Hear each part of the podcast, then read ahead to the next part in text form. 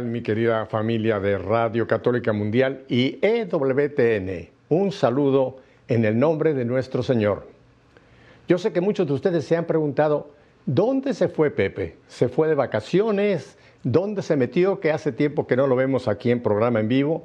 Bueno, pues les cuento que estuve hospitalizado, tuve una situación estomacal que se llama diverticulitis y créanme, no me divertí absolutamente nada. Pero gracias a Dios ya está todo sobrepasado, ya me cambiaron la dieta, así que prepárense porque creo que hay Pepe para rato. Ya ven que de vez en cuando el Señor me mete al hospital para hacerme, como dicen aquí los americanos, un, un tune-up, así que hay Pepe para un buen rato. Pero nos vamos hasta Guadalajara, México, porque tengo una invitada de lujo esta mañana, tarde o noche, donde quiera que usted nos ve. Tengo ni más ni menos que a Sandra Ligiston. Me pedí su apellido de memoria. ¿Qué tal, Sandra? Gracias por estar con nosotros aquí en EWTN y Radio Católica Mundial. Gracias a ustedes, gracias por la invitación. Para mí es un placer poder estar aquí compartiendo. Qué bueno, Sandra. Bella ciudad Guadalajara, ¿eh? Dicen que esa es la ciudad más bella de México. Yo soy chilango, de lo que llaman Ciudad de México ahora, antes era Distrito Federal, pero creo que sí, Guadalajara esas tortas ahogadas. Ah, bueno, no vamos a entrar en cuestiones de gastronomía. Sandra, antes de que hablamos de tu ministerio, porque tú eres familióloga, un término que yo no había eh, leído hasta ahora que encontré la información de Sandra. Ella nos va a explicar después en qué consiste su ministerio. Pero antes de hablar del hacer, vamos a hablar del ser. Háblanos un poquito de ti, Sandra. Cuéntanos de ti. Bueno, pues, ¿qué les puedo contar? Soy una persona muy simple. Este, soy mamá de tres hijos varones de 30, 28 y 25 años. Tengo tres nietos que ya andan por aquí haciendo travesurillas y dos que están en el cielo y un bebé que está en el vientre de su mami todavía. Entonces, muy feliz, soy muy niñera, entonces me encanta, me encanta jugar con los niños, que vengan aquí, que rompan las cosas, que ensucien y les ayudo y me pongo con ellos a hacer eso. Entonces, bueno, eso es lo más importante de mi vida. Soy católica, este, mi, mi familia no toda ha sido católica todo el tiempo. Mi mamá estuvo retirada 30 años de la Iglesia Católica. Ella se fue con los hermanos separados, con los protestantes, y bueno, tocó mi infancia, mi adolescencia, mi juventud, que yo no tuviera una imagen de la Virgen en casa, que no se rezaba el rosario, yo no aprendí el Ave María.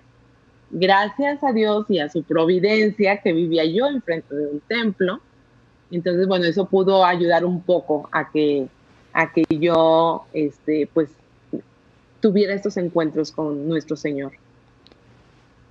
Déjame te hago una, pregunta. ¿A, qué edad y por qué es que tu mamá, siendo católica, pues eh, decide ir a una iglesia no católica? ¿Qué pasó en ella? ¿Cómo fue que hubo ese cambio en ella para, para ir a otra iglesia? ¿Y qué edad tenías tú cuando tu mami pues hace ese cambio? Mi mamá este, sí era católica, mis padres eran católicos, pero mi mamá tenía una hermana que esta hermana era católica muy activa, pero queda viuda y se casa con un divorciado. Entonces ella resintió mucho la parte de no poder comulgar, se retira de la iglesia, se sintió como rechazada, ella eso es lo que ella sintió y una amiga de ella, que era protestante, la acogió y les dijo que acá no había problema con esa situación y aquí iban a entrar como una familia nueva. Entonces, bueno, mi tía se cambia y después invita a mi mamá, a mis otros tíos y al día de hoy, pues la mayoría de mi familia está en la iglesia protestante. Sin embargo, mi papá, este, siempre hablando como de respeto, dijo, bueno, este, solamente te puedes llevar a los hijos que quieran ir. Los que no, no, no se vale ni manipular, ni querer convencer, nada. Todo en su tiempo. Entonces, este, yo tendría, no recuerdo bien, pero a lo mejor unos nueve años. Y yo siempre he sido muy apegada a mi papá. Bueno, ya falleció, pero muy apegada a mi papá. y yo pues me quería quedar con mi papá. Entonces, es por eso que yo no me cambié. Yo no tenía en ese entonces ni conocimiento de que era la Iglesia Católica en sí, con toda su riqueza, ni tampoco sabía quiénes eran los protestantes y que si Lutero o no Lutero. O sea, yo dije, pues yo me quiero quedar con mi papá. Y es por eso que yo me quedé. Pero si mi mamá, este, mis tíos, mis primos, otro de mis hermanos, sí muy activos en la iglesia protestante. ¿Y, te afectó a ti el hecho de que eh, pues ya no iban a misa, me supongo, o no sé si tú ibas con tu papá. O sea, al haber esa separación entre tu papá y tu mamá en cuanto a religión, tú te quedaste como un sándwich en medio. ¿Cómo te afectó a ti esto? Fíjate que te digo, Dios es providente, ¿no? Entonces, este, había una tía, tía amiga, ¿no? De mi, una amiga de mi mamá, que vivía en la Ciudad de México y que de repente venía de visita aquí con nosotros y ella me llevaba y me, me explicaba un poco la misa. Yo me acuerdo que me gustaba mucho que viniera, me sentía como muy acogida por ella, la quería mucho esta tía, y ella me tomaba de la mano y me decía, vente, vamos a misa. Y el templo estaba enfrente, entonces sin problema íbamos y, este, y me explicaba un poquito y me gustaba. Pero que yo te pueda decir que yo entendiera, no, pero sí me gustaba estar ahí en el templo. Mm, no, no hablaba o no es que yo me quisiera ir a mi casa no. Este, pues simplemente alcancé a hacer la primera comunión antes de que yo me se cambiara y a confirmarme, eso alcancé. Y como soy la cuarta, pues mis hermanos más grandes también, el menor no. El menor, él ya no alcanzó a hacer la confirmación, por ejemplo, este, ya más adelante porque regresaron, ¿no? Regresaron a la iglesia católica después de tantos años y ya mi hermano se confirmó grande. y, en esta tu infancia, eh, ¿qué, qué, qué, estudias? ¿Estás en un colegio de monjas o estás en un colegio civil? ¿Cuál es tu formación pedagógica y tu formación, bueno, espiritual, ya nos contaste que la tía era que más o menos te, explicaba un poco lo que era la Santa Misa, ¿verdad? Pero ¿qué, es lo que es tu formación, pues, pedagógica, Sandra? La escuela, la primaria la hice en una escuela laica, la secundaria sí la hice con unas religiosas y este, ya después fue la única que tuve de, de una escuela religiosa ya después también fue laica. Hasta ahorita lo estoy como analizando, nunca me lo habían preguntado. Nada más la maestría ya. La maestría sí, maestría en ciencias de la familia, ya la hice en el Instituto Juan Pablo II. Pero creo que todo lo demás, excepto la secundaria, fue laica, la, la formación. Sin embargo, cuando yo me casé, mi hijo, bueno, mi primer hijo, mi hijo mayor, buscamos una escuela y por la parte académica decidimos una escuela católica. Soy muy sincera, no por la parte religiosa, sino por la parte académica. Pero es que el Señor va poniendo los caminos. Entonces nos empiezan a invitar que escuela de padres, nos empiezan a invitar a cursos y, y pues empezamos a tomar algunos, nos metimos a escuela para padres y yo me metí a una escuela de Biblia, a unas clases de Biblia. Y ahí, no, bueno, cambió mi vida porque empecé, así como los niños chiquitos, literal, a enamorarme de las historias. Yo decía, ¿cómo? ¿Cómo que se lo comió la ballena, Jonás? Pero a ver, ¿y qué pasó? Y, y de verdad que me empezó a gustar mucho y era una cosa que yo ya no podía dejar de ir. O sea, fui 12 años a las clases de Biblia porque era como maravilloso y después yo iba como enlazando las cosas y decía, pero es que todo es lo mismo, pero todo es diferente. O sea, es, es maravilloso estar en, en, otra época, pero eso mismo se aplica a la, a la, época de hoy y le habla a todos, pero me habla a mí, ¿no? Era, es algo como sensacional. Creo que lo ideal es de que todos tengamos la formación desde chiquitos pero para mí ya en esta edad que yo la tuve, pues no sé, fue maravilloso porque tenía pues como ya otra madurez para poder entender las cosas de una manera diferente y estudiarlo junto con mis hijos, porque ya mis hijos se iban preparando para la primera comunión y pues yo iba estudiando con ellos. Y ya nos sentábamos todos juntos, toda la familia en la escalera, con la Virgen, a rezar el rosario. No, pero pues tuve que aprender todo eso, pero fue maravilloso. O sea, no hay Oye, una espérame, de espérame, espérame, espérame, te, te, voy a hacer dos preguntas. Primero la última. Se sentaban todos en la escalera. ¿Cómo es eso de que sentarse en la escalera, todos a estudiar la Biblia? Nunca lo había yo oído. es que aquí en tu casa, cuando subes la escalera, hay un nicho y hay una Virgen de Fátima grande. Entonces, no nos ah, sentábamos a, a estudiar la Biblia, nos sentábamos a rezar el rosario. Ahí, en donde está la Virgen de Fátima, en la escalera. Como ahí da como vueltita en la escalera, pues está justo y ahí todos nos sentábamos a rezar. Nos, nos dividíamos los misterios, a ti te tocan estos, a ti este, y ya, ¿no? Este, pues ameno, sencillo, coloquial, así divertido, porque creo que la Virgen es eso, no es lejana, sino que es pues es una mamá y creo que también ella estaba ahí en la escalera con nosotros. es la primera vez, fíjate, los montón de programas que he hecho, nunca había oído una familia orando en la escalera, pero ya con la explicación gráfica que nos has dado de ese recodo de la escalera, ya, ya capté cómo fue ese evento familiar ahí en la escalera. Ahora déjame ir bastante hacia atrás en tu vida, porque ya me resultaste casada, con hijos, etcétera. Pero cuéntame, eh, ¿cómo, ¿Dónde conociste al que, a tu, al que fue tu esposo? Después ya lo aclararemos, pero eh, tu juventud pasó como una chica normal, con fiestas, con amigos, con amigas, con muchachos, etc. Eh, ¿Dónde conoces al que fue tu esposo, Sandra? ¿Y cuándo se casaron? Mira, muy pocas fiestas. Este, realmente era una niña muy cuidada. Eh, no, nunca fui de fiestas ni de excesos. No, no, Dios no permitió esa situación en mi vida.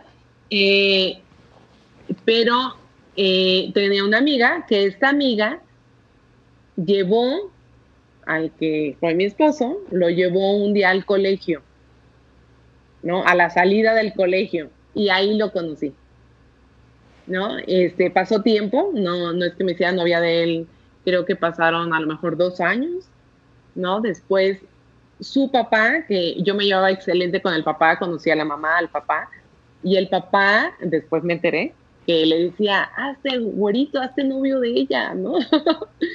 Entonces, ya, pues un día me invitó a comer y ya me dijo que quería ser su novia y ya, ahí viene todo esto. Eh, me casé muy chica, puedo decir que a los 20 años me casé por la iglesia y a los 23 años nació mi primer hijo.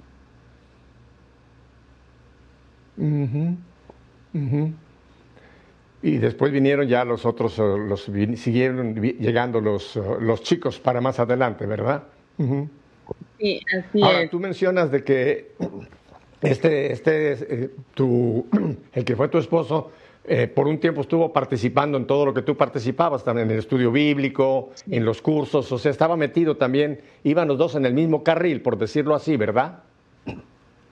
Y toda la familia, porque pues también él, aunque sí era católico y todo, su familia sí era más practicante que la mía, pero también fue conocer muchísimas cosas. Nos íbamos de misiones juntos, toda la familia, eh, pues íbamos, dirigimos, ahorita me estoy acordando, ¿eh? Me estás preguntando, me estoy acordando de cosas. Nosotros dirigimos una escuela para novios, por ejemplo, ¿no? Una escuela, este, hicimos como un proyecto y tuvimos, dirigimos una escuela para novios, eh, dábamos las pláticas cuando íbamos a las misiones, después dábamos seguimiento, regresábamos a los pueblos a dar pláticas. Eh, creo que sí, también estamos en la escuela de padres, pues juntos, lógicamente. Sí, tenía director espiritual, yo también anduvimos caminando en esto, conociendo cosas juntos y maravillándonos de las cosas de Dios. Impresionante. Pero por lo que me cuenta Sandra, quiere decir que un matrimonio, aunque anden en las cosas del Señor, eh, sirviendo al Señor, puede en algún momento pues entrar a algo que hace que se rompa ese matrimonio, que fue en el caso tuyo, ¿verdad? Que hubo un momento en que decidiste pues que, que no, no podían seguir adelante, ¿verdad? Sí, duramos 22 años de casados. Creo que tuvimos años muy buenos, años buenos y años muy buenos, ¿no? Este, no me puedo quejar nada, eh, tengo muy buena relación con él ahorita, es muy buen papá, es, es muy responsable también. no soy la mujer que dejaron allá abandonada y que no, no, siempre, inclusive hoy sigue estando este, al pendiente de todos, de todos nosotros. Si lo veo, mi suegra vive casi enfrente de mi cara, entonces, bueno, pues hay mucha cercanía hubo acontecimientos que, que sucedieron que tuvimos que separarnos.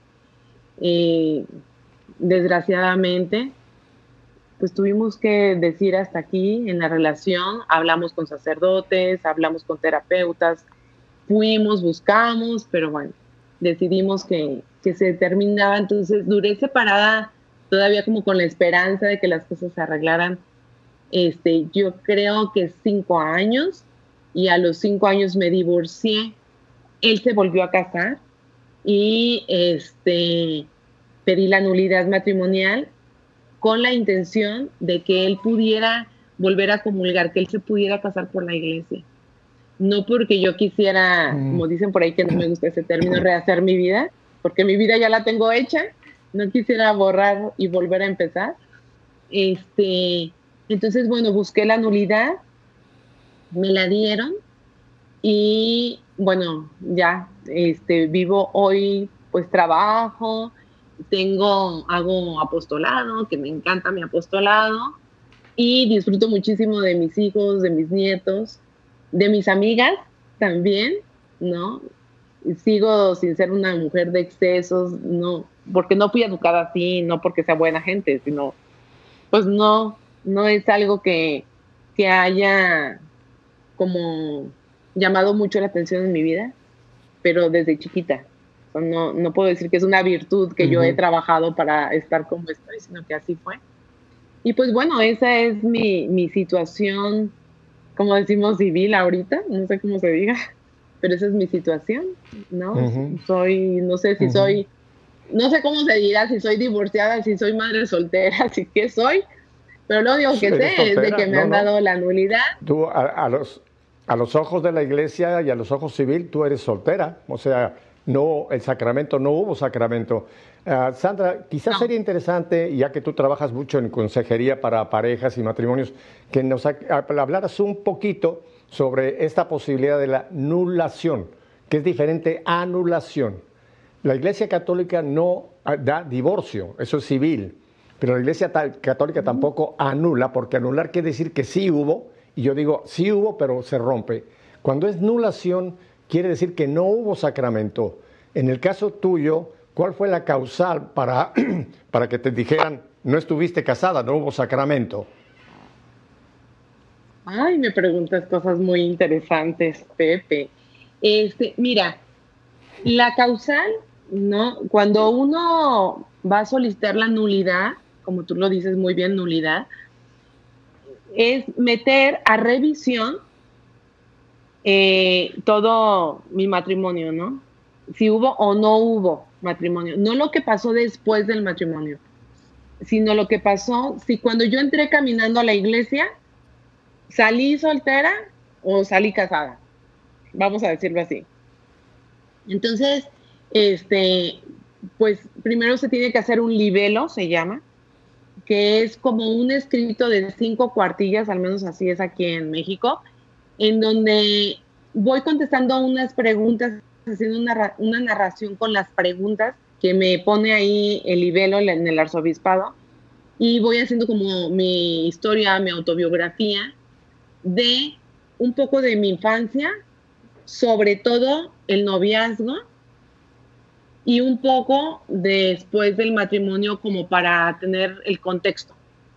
Entonces yo hice mi libelo y la causal que el, sacerdote que me estuvo apoyando, eh, él sugirió fue inmadurez, porque nosotros nos casamos a los 18 años, esto nunca lo he dicho en tele, Dios de mi vida, ya para tu gloria. Nos casamos a los 18 años jugando. O sea, un día de que qué hacemos, vamos al cine, no, no, pues cómo vamos a ir al cine, si ya fuimos la semana pasada, estábamos con otros amigos, novios, con otra pareja, y la otra chica, sus papás se habían casado así, por eso se le ocurrió. Y, y, dijeron, pues, ¿y por qué no nos vamos a casar? Ay, chin, chin, el que se raje, vámonos a casar. Y entonces nos fuimos a casar así, jugando. Entonces, este, a mediodía, porque mis papás no me dejaban salir mucho, dijimos que era, el, y sí, era, era realidad, era el cumpleaños de, de, la otra amiga, entonces dijimos que era su cumpleaños, me dieron permiso para ir a comer, pero antes nos fuimos a casar al registro. Entonces, cuando yo llegué a mi casa en la noche, porque pues yo seguí siendo hija de familia igual normal, yo no le podía, no podía llegar a decir, ay, ¿qué quieren? Me fui a casar a los 18 años. Entonces llegué y dije, Dios de mi vida, ¿y ahora qué voy a hacer? O sea, ¿qué, qué hago con esto? Si, si lo termino, pues soy divorciada. Y pues no, ¿cómo voy a ser divorciada si no me he salido ni de mi casa? ¿No? Yo sola hice, solita, ¿eh? Nadie influyó en mí, hice todo como una y dije, no, pues tengo que, ver la forma de que él sí se quiera casar conmigo bien. Esa es la causal de la nulidad. Entonces, bueno, ya este, dos años después nos casamos el, en el mismo día, un 25 de agosto, nos casamos otra vez por el civil. Y antes no había computadoras, entonces no había información en los registros. Entonces nos casamos otra vez por el civil y ya nos casamos por la iglesia y ya me fui a vivir con mi esposo. Entonces, ese, esa fue la razón por la que me dieron la nulidad, porque sí había algo de presión, no había tanta libertad y había una inmadurez porque éramos muy chicos. Entonces, esa fue la razón por la que me dieron. El Papa Francisco hace tiempo mencionó, y que incluso cuando lo comentó levantó un poco de polvareda, ya ves que hay veces que el Papa dice alguna cosa que se lo magnifican, dijo que una gran cantidad de los matrimonios católicos no están casados. Y la gente dijo, pero ¿cómo dice esto el Papa? Y él explicó esto, dice, es que muchas veces no ha habido sacramento, porque el momento del sacramento tiene que haber varias condiciones para que haya sacramento, que haya completa libertad, completo conocimiento de lo que esté haciendo, que no haya ningún cohecho y que los dos decidan formar una familia católica, o sea, que va a ser una familia para una pareja para formar una familia. Si falta cualquiera de estas situaciones, como es demasiado joven o sin saber lo que se está uno haciendo, no hay sacramento. Y no, esto no quiere decir que haya matrimonios ahora que digan no estamos casados, no. Simplemente es que es muy interesante hacer lo que tú has hecho, volver un poco a ese momento del sacramento. Porque fíjate que de los siete sacramentos, Sandra, es el único de los siete que no lo da el sacerdote o el diácono. Porque un diácono también puede dar, dar algunos de los, de los sacramentos. Pero el sacramento del matrimonio lo da el hombre y la mujer. Se dan sacramentalmente y el sacerdote o diácono que puede casar bendice esa decisión que se ha hecho. O sea que es muy interesante y yo creo que tú que trabajas tanto con parejas debes tener mucha ocasión de estar trabajando en este tipo de casos. Sandra, te agradezco muchísimo que nos hayas abierto algo tan confidencial, tan personal tuyo, pero creo que a mucha gente le ilumina entender la importancia que tiene el sacramento del matrimonio. Vamos a ir en un momento a unos breves mensajes, pero antes de que me vaya, yo quisiera que nos digas, explícame brevemente qué es la palabra familióloga, ¿Qué esa es tu profesión. Bueno, yo estudié la maestría en ciencias de la familia y me dedico a dar consultoría a personas para acompañarles en un proceso para sanar a lo mejor heridas, cosas que ellos traigan en su interior o cosas que quieran desarrollar más y este para que puedan tener una bonita familia y que esta familia pueda impactar de una manera positiva a la sociedad. Entonces, no, no solamente personas que tengan algún problema, sino personas que quieran formar una familia linda, ¿no? Que quieran saber exactamente qué son los sacramentos, este, cómo educar a los hijos y bueno, les ayudamos en todo esto, que les podamos ayudar, ¿no? Que el Espíritu Santo luego nos echa muchísimo la mano y podamos darles algunas herramientas, libros, consejos para que puedan lograr esto y que sí realmente impacten en la sociedad. Vamos a hablar, después de que volvamos de unos breves mensajes, vamos a hablar un poquito más de este, de este punto.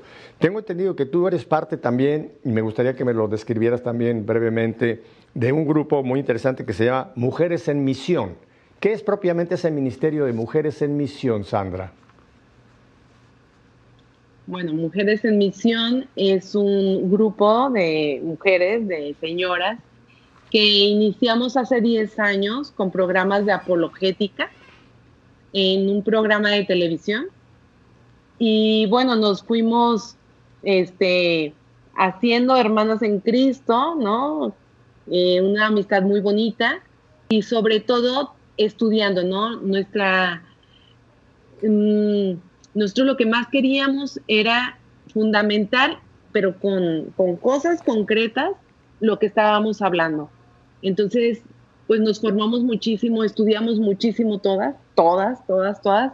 Y este, y bueno, empezamos con los programas y después ya te platicaré que tenemos otros apostolados que han salido de ahí, ¿no? Como el viñedo de Raquel que tenemos aquí, otro retiro que se llama Abrazo del Cielo, unas, las tejedoras que nos ayudan a tejer chales, otras que nos ayudan a tejer pulseras.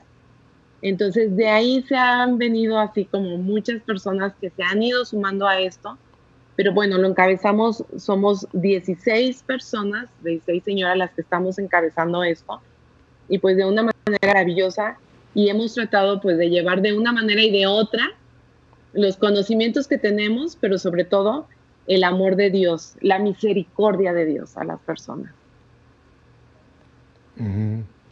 Y tengo entendido que este ministerio está, está muy relacionado con eh, esta obra maravillosa de Reino Christi. ¿Es correcto, Sandra? Yo pertenezco desde aquel entonces que me metí a mi hijo al colegio. Fue un colegio legionario y ahí me hicieron la invitación y desde creo que ya casi 30 años, porque mi hijo tiene 30 años, por ahí más o menos, este, tengo que estoy incorporada al movimiento Reino Christi. Este, la mayoría de las que estamos en el equipo estamos incorporadas y nuestro asesor espiritual, el que nos ayuda, el que nos dice, sí, váyanse por aquí, no, esto no, este, te equivocaste en esto, hay que corregir esta otra cosa, es un legionario. La oficina en donde nosotros nos juntamos a preparar los temas, a preparar los retiros que hacemos, está en casa, en una casa de, formación del Reino Christi. Entonces, eh, para, formar parte de, mujeres en misión, eh, eh, ¿tienen que ser alguien que estén relacionados con Reino Christi o pueden tener mujeres que no estén necesariamente vinculadas con Reino Christi, Sandra? Sí, creo que, que, la libertad ¿no? que Dios nos ha dado eh, el respeto también es súper importante. Entonces, no necesariamente tienen que pertenecer al movimiento. A lo mejor, este, si van a otro movimiento, lo que sí nos gusta y, que se nos hace muy importante es que se comprometan con la formación. Porque inclusive han estado con nuestras compañeras que, que no tienen tanta formación católica, que no tienen estudios de Biblia, no pasa nada no, no, no pasa nada, pues yo fui la que empezó más tarde que todas, yo creo, ¿no? Entonces, bueno, este, nada más que sí tengan el compromiso de incorporarse a la formación. Puede ser en su parroquia, clases de Biblia, no tiene que ser con nosotros tampoco, pero sí tienen que tener este compromiso de formarse, de estar unida a los sacramentos, de estar unida a la vida, para poder estar en, el, en el apostolado. Qué importante es esto que dice de la formación. Hay por ahí aquel dicho que dice católico ignorante, futuro protestante. Sandra, vamos a ir a unos brevísimos mensajes, así que no cambie de dial. Sandra y yo volvemos enseguida. Quédese con nosotros.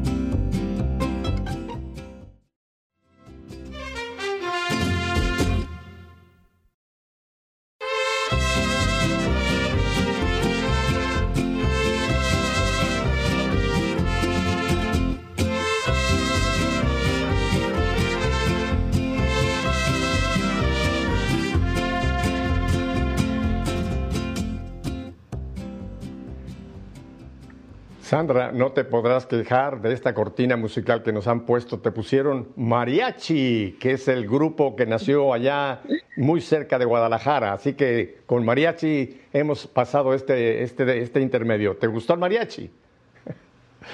Claro que sí, claro que sí. Muchísimas gracias. Ajá. Sandra, bueno, pues ahora ya que nos has planteado tu vida, eres soltera en este, eh, legalmente y, religiosamente, pero estás dedicada tu tiempo totalmente al servicio.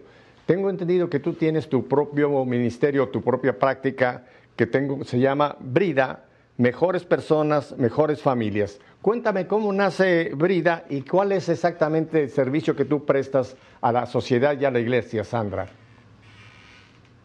Pues mira, Brida es simplemente es una marca, ¿no? Es para poder tener yo mi papelería, mi membretada, mi logo.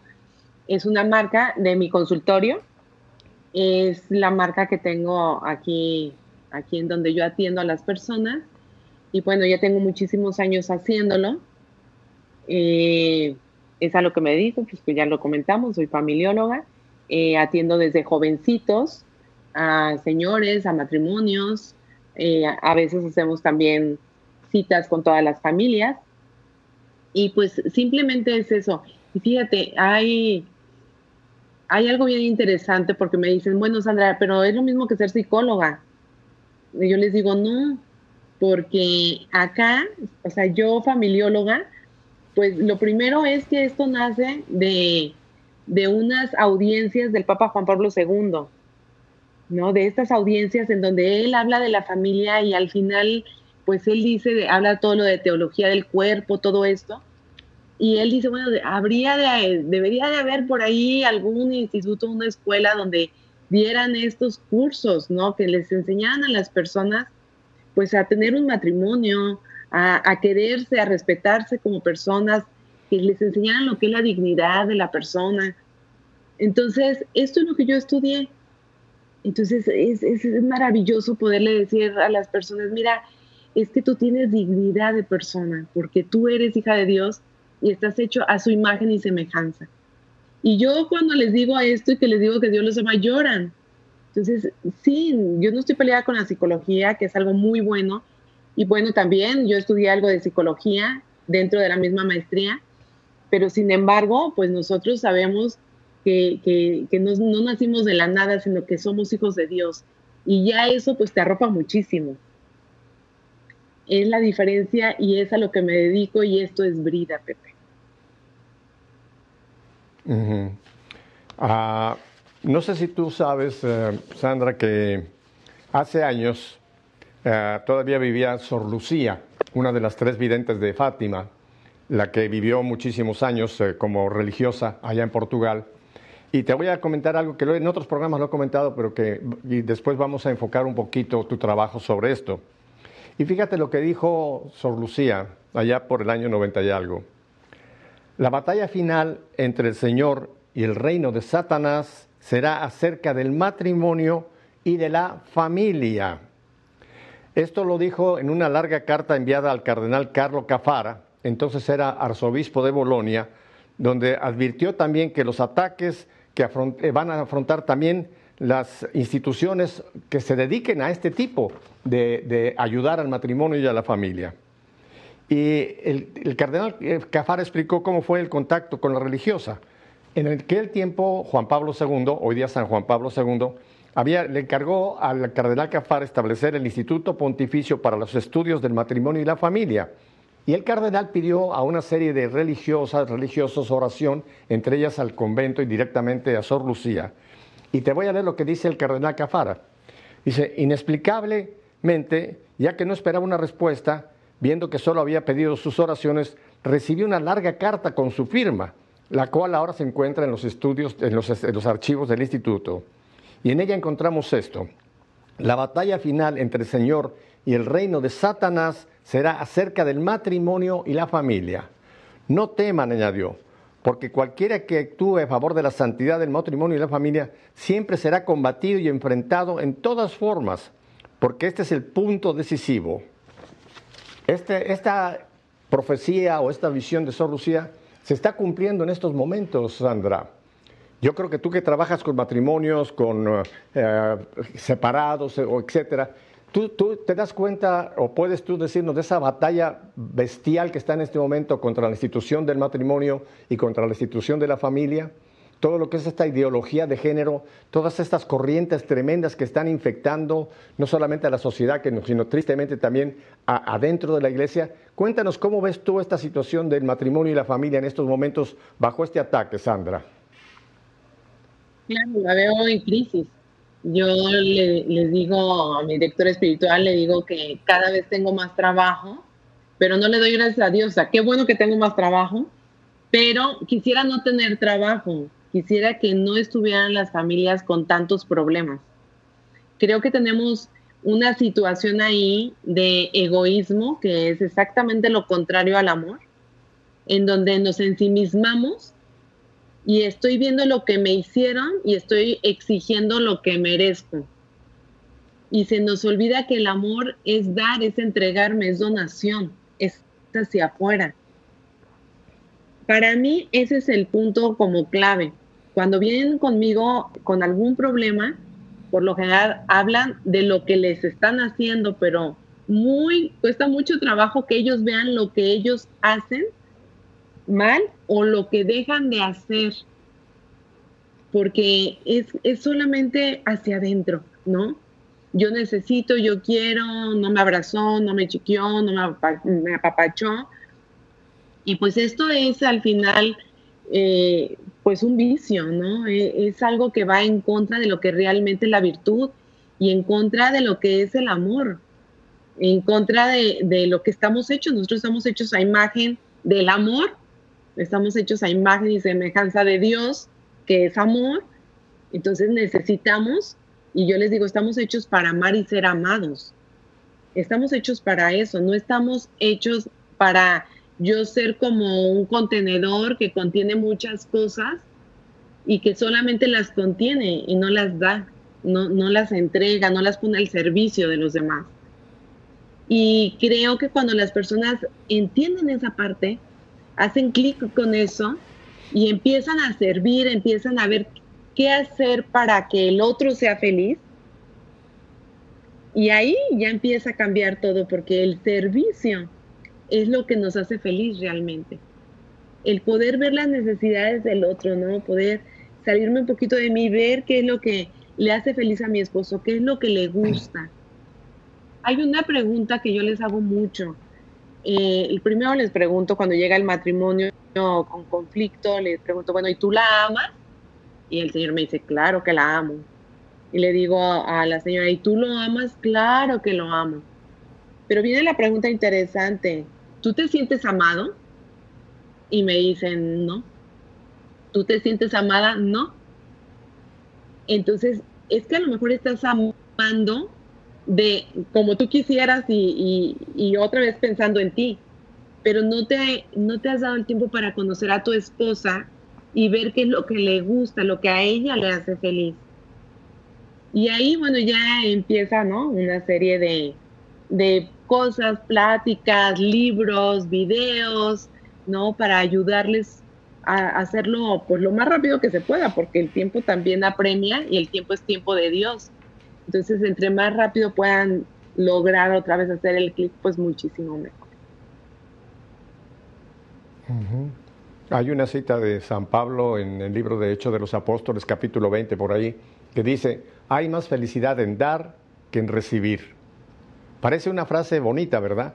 Pero el mundo nos dice todo lo contrario. El mundo nos dice la felicidad está en recibir, que te den, que te den, que te den, el yo, el ego, ¿no? Que satisfagan tu ego. Y hoy día creo que vivimos en un mundo tan egoísta, tan, ah, tan uh, centrada cada persona en sí mismo, que quiere su propio interés y le importa un cacahuate a los demás. Yo creo que hay que romper esa barrera, ¿verdad? De salir de nuestro ego y darnos cuenta que efectivamente la felicidad está en compartir, en dar, y cuando tú das, recibes es una situación recíproca. Esta, esta ideología de género, Sandra, que también está infectando la mente de los niños, están, están adoctrinándonos a los niños en las escuelas y no nos damos cuenta, en donde empiezan a decirnos de que, en primer lugar, hay una burla total sobre la institución del matrimonio. Dicen que el matrimonio es algo obsoleto, que eso es algo para los de hace unos cuantos años atrás, pero que hoy día vive con quien quieras y después si no te cambias.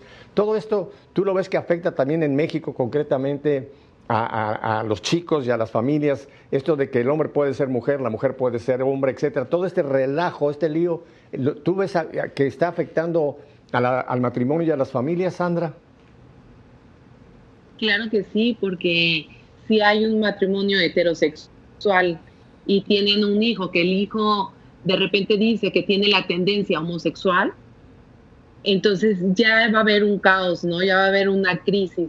Y bueno, sí, yo lo escucho aquí en el consultorio porque conmigo han venido chicos y atiendo a chicos que tienen la tendencia homosexual, que como yo les digo, este, bueno, para empezar, no los etiqueto, yo no digo que sean homosexuales porque son personas. Entonces, antes de ser todo lo que ellos digan, antes de ser eso, son hijos de Dios y son personas y tienen dignidad. Y yo los abrazo, los recibo y los acojo. Sin embargo, las prácticas que ellos hacen es imposible que les lleven a una verdadera felicidad. Las prácticas. ¿Por qué? Porque van contra ellos mismos. Nosotros estamos hechos hombre o mujer y de una manera que nos podemos muy fácil empalmar, ¿no? Nos podemos complementar totalmente. En la parte emocional, en la parte psicológica, yo les digo, el hombre es mucho más objetivo, la mujer es mucho más subjetiva. El hombre de repente se quiere ir así como hilo de hebra y nosotros, este, nosotros tenemos que, las mujeres, ayudarles y luego nosotros queremos fantasear mucho y ellos nos dicen, hey, los pies en la tierra, a ver, a ver, este, las cosas no son así, más objetiva. Entonces, en muchas cosas, no nada más en el físico nos complementamos, no nada más en el físico, en todo. La mujer siempre va a querer sentirse protegida y el hombre tiene desde el cuerpo y la fuerza para proteger a una mujer y he tenido, tengo un paciente que quiero muchísimo, que tiene la tendencia homosexual y que tiene una pareja varón, igual que él. Y de repente llega y me dice, ay, es que no es nada detallista. Le digo, pues es que no, no es mujer. Es que no es nada así como que muy chiquiona. Pues es que no es mujer. ¿No? Es, es complicado, es complicado. Pero bueno, ellos compran la idea y este y pues caminan por ahí y a nosotros que tenemos un poquito a lo mejor más de luz en ese sentido, pues nos toca rezar por ellos y abrazarlos, que no se sientan rechazados, porque el rechazo hace que se vayan y empiecen a formar esas comunidades grandes, independientes, y nosotros estamos quedando fuera de ellas. Y yo les digo, no, nosotros hay que abrazarlos para que ellos vean testimonios, para que se sientan amados para, para poder dar ejemplo, ¿no? Y que ellos digan, yo quiero ser como ella, yo quiero ser como él. Pero si nosotros los peleamos y los rechazamos, pues ellos se van a ir y ya no van a tener a quien seguir. Entonces, bueno, esa es la parte en cuanto a esta tendencia homosexual que se está moviendo muchísimo aquí en México también, que la veo todo el tiempo, pero siguen siendo mis hermanos y si los sigo abrazando yo, exactamente igual a cualquier otra persona. Yo no tengo diferencia. Simple y sencillamente, pues sí lo veo con, ¿no? Lo veo con una realidad de que eso no les puede llevar a la felicidad, pero lo respeto. ¿Tú te acuerdas aquella famosa frase de el Papa Francisco volando de regreso de uno de sus viajes apostólicos cuando le preguntaron exactamente esta situación de los eh, homosexuales, lesbianas, y dijo esa frase que se la han seguido criticando hasta el día de hoy, cuando él dijo, ¿quién soy yo para juzgar? Y la prensa enseguida sacó, de contexto todo esto. El Papa aprueba el homosexualismo, el Papa aprueba el lesbianismo. No, el Papa lo que dijo, y yo lo apoyo, y creo que también tú lo, lo acabas de mencionar en una forma, nosotros no somos nadie para juzgar. El único que puede juzgar es Dios. Nosotros no podemos juzgar a un homosexual, a una lesbiana, no podemos juzgarlo y condenarlo, que es lo peor, ¿no? Tenemos que entender su situación y tenemos que, como tú lo estás explicando, abrir las oportunidades para poder que esta persona quizá tenga un reencuentro con sí mismo. ¿Tú has encontrado en tu práctica algún caso de alguna lesbiana o algún homosexual o con tendencias que de repente haya captado y haya, y haya vuelto a su, a su situación, o hombre o mujer? Sí, sí he tenido, me acuerdo ahorita de una chiquita, este, muy jovencita, y ella estaba dentro de un grupo, imagínate, de un grupo parroquial. Ella era como la líder y de repente tenía prácticas homosexuales con alguna de las mismas de ahí. Ella era líder y era mayor. Entonces, bueno, para mí, cuando ella me lo platicó, se me hizo algo muy fuerte porque ella ya estaba jalando a otras chiquitas a tener estas prácticas. Y bueno, gracias Dios que estaba dentro de un grupo parroquial, por un lado malo, pero por el otro lado, pues eso fue lo que nos ayudó a que ella pudiera, eh, yo le decía, vete y híncate ahí enfrente del Santísimo, nada más, ¿no? Y vamos a ver qué Él hace en ti.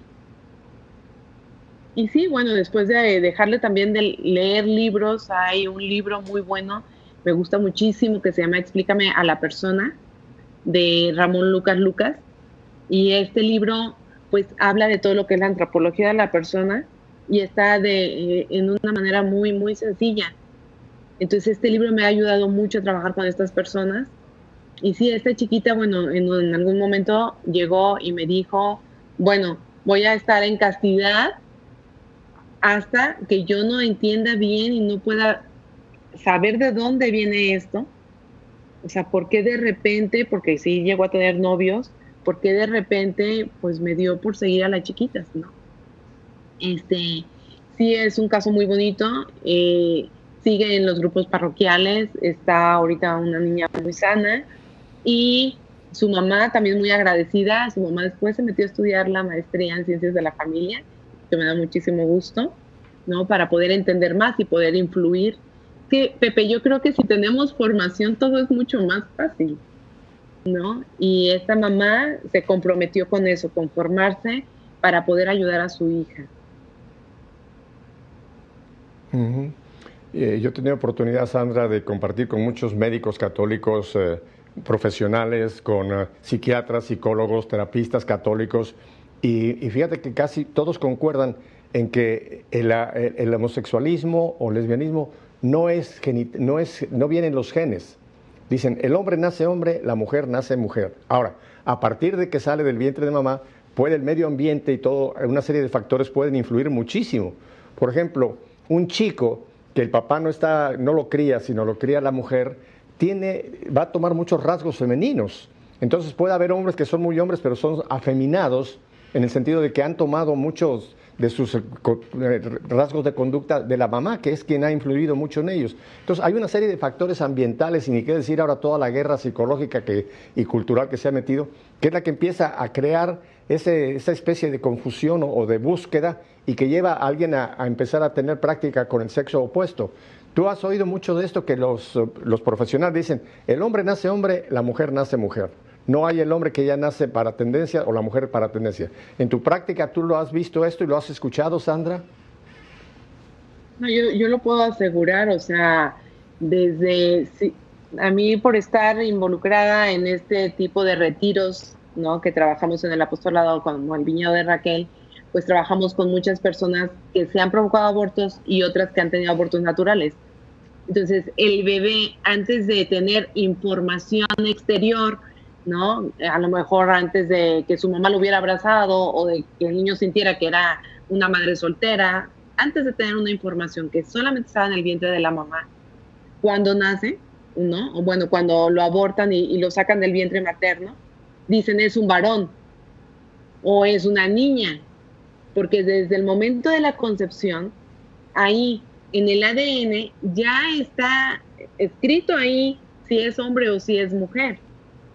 Entonces, si, si pierden al bebé a lo mejor a los tres meses, a los seis meses, a los cinco meses, a la hora que lo sacan de la mamá o que sale del vientre materno, dicen es un varón o es una niña, pero nunca han dicho es una persona con tendencia homosexual, porque eso es conductual. Esto no es biológico, es conductual. Habrá a lo mejor un porcentaje, punto .005 no sé cuánto, de alguien que pueda tener un problema genético, ¿no? Que, que, es un problema que a lo mejor con un tratamiento hormonal pueda ya encauzarse, pero es mínimo y hay un tratamiento puede haber un descontrol hormonal, pero la mayoría es conductual, o sea, son conductas aprendidas, cosas que, que hemos adoptado del exterior, de este mundo en donde estamos hoy. Que a lo mejor si esa persona hubiera nacido hace 50 años, no hubiera tenido la tendencia homosexual, porque no estaba tan, tan contaminado el ambiente como está el día de hoy. Sandra, tú que trabajas mucho con papás y mamás, ¿qué, les dirías en estos poquitos minutos que me quedan en cuanto a cómo tienen ellos que vigilar lo que hoy día se ha infiltrado en nuestras escuelas? Y no solamente en las escuelas laicas, ¿eh? incluso en escuelas religiosas, que se ha empezado a infiltrar toda esta ideología de género. ¿Qué, les dirías tú a los papás y mamás en cuanto a, cómo cuidar a, ese chico, a esa chica, a ese niño o a esa niña? Fíjate que creo que más que cuidar, Pepe, me encantaría que las mamás estén más con sus hijos y los abracen más, que los amen, que, los niños puedan sentir el amor de sus padres, que se sentir amados para que ellos no busquen pertenecer a otro lado, porque ya pertenecen a una familia que es hermosa. Si ya pertenecen ahí y se sienten amados, ellos no van a buscar otra identidad, porque la identidad ya la tienen. Entonces, más que cuidar, que sí hay que cuidar porque sí hay muchísimo abuso sexual, ¿no? En todos lados. Entonces, sí hay que cuidar de que si el niño va al baño, pues bueno, la mamá va, ¿no? O que si el niño va a ir a una reunión, pues a dónde va. Sí, sí tenemos que cuidar, pero sobre todo, abrazar, amar, escuchar a los hijos, no solamente indicarles qué tienen que hacer, cómo lo tienen que hacer, sino escucharlos, cómo se sienten, qué piensas, qué te gustaría, ¿no? Meterme al mundo de mis hijos, ir a acampar con ellos aunque a mí me incomode, ponerme a hacer galletas con mi niña aunque yo tenga flojera. Entonces, el poder estar, el poder abrazar a los hijos, digo, yo a mí eso me encanta y me enloquece, ¿no? Poder abrazar a los niños, poderles transmitir amor, ya no se necesita otra cosa, Pepe, ya todo lo demás lo pueden escuchar y pueden decir, eso no es cierto. Pueden tener ya ese criterio. Pero si los niños están sentados en un aparato electrónico y que les está educando y que les está diciendo, eres exitoso, sí, tienes esto, eres exitoso, sí, vas a ser feliz, sí, te consigues esto, o si haces esto, si te drogas. Bueno, pues entonces el niño va a caminar por ahí. Pero si los papás estamos, abrazamos como somos naturales, no, nada, nada extravagante, sino que simplemente ser como somos, abrazarlos, amarlos, darles ese amor que Dios nos ha dado a nosotros, creo que no tendríamos por qué preocuparnos. Sandra, yo creo que has abierto una puerta para que mucha gente quizá te quiera contactar eh, tú, ya lo hemos estado poniendo en pantalla tus direcciones, pero yo quisiera que en este minuto que me queda, si tú los pudieras dar, dónde la gente te puede contactar, sobre todo para la gente de Radio Católica Mundial que no ha podido ver las cintillas con tu información. ¿Dónde se te puede contactar, Sandra? Bueno, mi WhatsApp es 33 16 01 7473, lo repito, 33 16 01 7473 en Facebook, Sandra Livingston, no es muy complicado. Y también tenemos el del apostolado que se llama Mujeres en Misión. En Instagram, Mujeres en Misión.33. Y pues bueno, estamos para servirles lo que el Señor quiera y lo que nosotros podamos con nuestras limitaciones, pues aquí estamos, Pepe. Bueno, Sandra, pues no te puedo más que dar muchísimas gracias por este hermoso programa que me has regalado que nos has abierto de tu vida, que nos has abierto el trabajo que el Señor te ha encomendado, que es importantísimo. Así que yo le doy gracias a Dios por haberte tenido y espero que no sea esta la primera, sino que en un futuro no muy lejano podamos volver a tener Sandra, porque creo que este tipo de información que tú nos has dado es valiosísimo en estos momentos.